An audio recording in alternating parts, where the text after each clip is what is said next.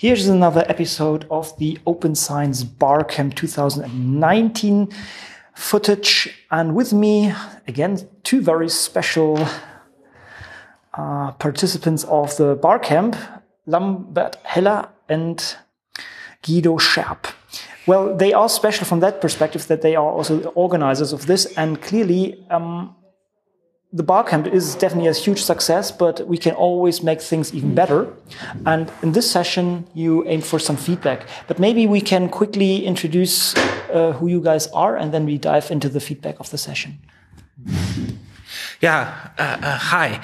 Nice to be here again. I'm Lambert from TIB in Hanover. So I work at the library and I kicked off kind of together with Guido the whole open science barcamp thing uh, five years ago. Thank you. Yeah, I'm uh, Guido. I work for the uh, Leibniz Information Center of Economics. It's a special library, or library special for economics, uh, economic literature.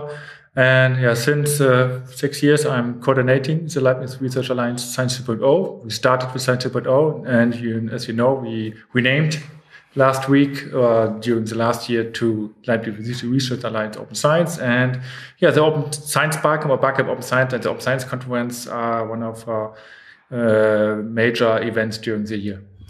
And if you guys want to know more about uh, Lambert or Guido, just go to Open Science Radio and look in our archive. You will find plenty of material there of, uh, of the recent years. All right, but let's have a look at the, the focus of this session here. So the name was Develop Barcamp Open Science. As said, it is a very successful Barcamp and maybe one information here was clearly that, or was that um, the participants list filled up very quickly, if I remember this correctly, right? So if, if, if you consider you posted the announcement of Open Science Barcamp and, and basically opened the list, yeah, and it yeah. was basically yeah, very quickly. Maybe you can elaborate this a little bit.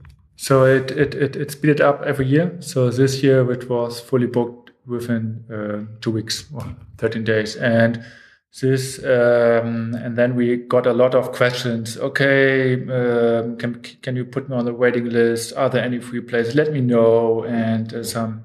So uh, this also um, was the starting point to think about an own session here uh, to say okay we have an enormous success, success with the Barcamp Open Science.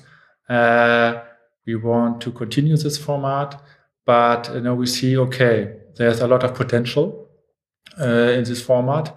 And what can we do with this, what we got already, so that we keep up the extra sex for the barcamp to, for the next years? Yeah? So, what were the takeaways? What were, was the feedback that you got, Lambert? So, first of all, we kind of were all overwhelmed by the growth and the diversity of the audience here, right? So we have lots of people who have never been before to an open science bar camp, lots of diversity, both in terms of a professional background, gender and origin countries. So, and then it turned out that we all agreed that somehow uh, the format of the open science bar camps needs to uh, evolve. So we maybe need more than one instance of the open science bar camp per year and maybe at different places must not necessarily be in Germany. And that at the same time, and that was somehow funny, we also agreed that it should be still as bar campy as possible. Um, and uh, so, yes, I think we will do more, but it will still be this free form exchange of ideas and discussion. Maybe you should explain this a little bit, right? I mean, here uh, around 100 people, I think, or 99 are, I guess, the, the maximum or something like this. Why not making 200? Why not 300?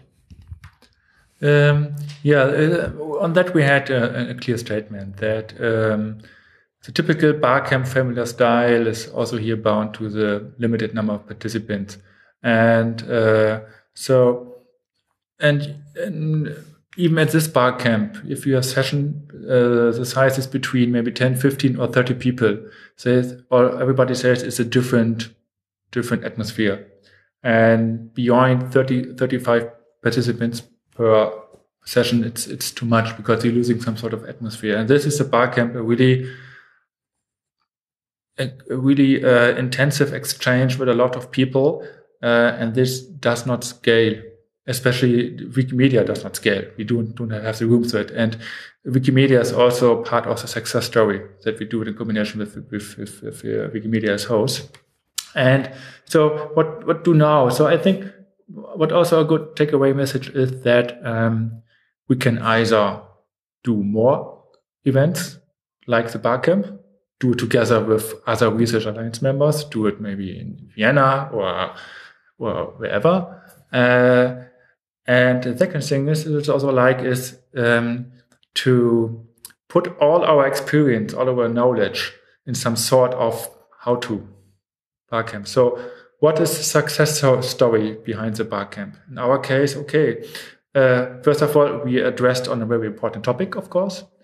Um, second, uh, yeah, okay, in Berlin, there's some sort of um, good active community around open science. And second, um, the combination with a big conference, the Open Science Conference, because today we saw a lot of people, especially the people that have an international context, they combine the attendance of the Barcamp with the Open Science Conference. And this is also a success factor for being international at the Barcamp. And there are many more examples.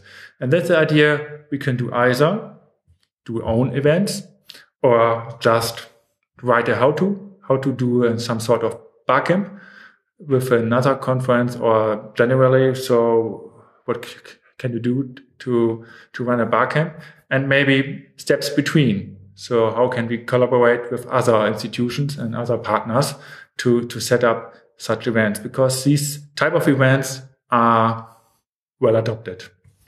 Yeah, and I, I think having such a handbook would be very helpful mm.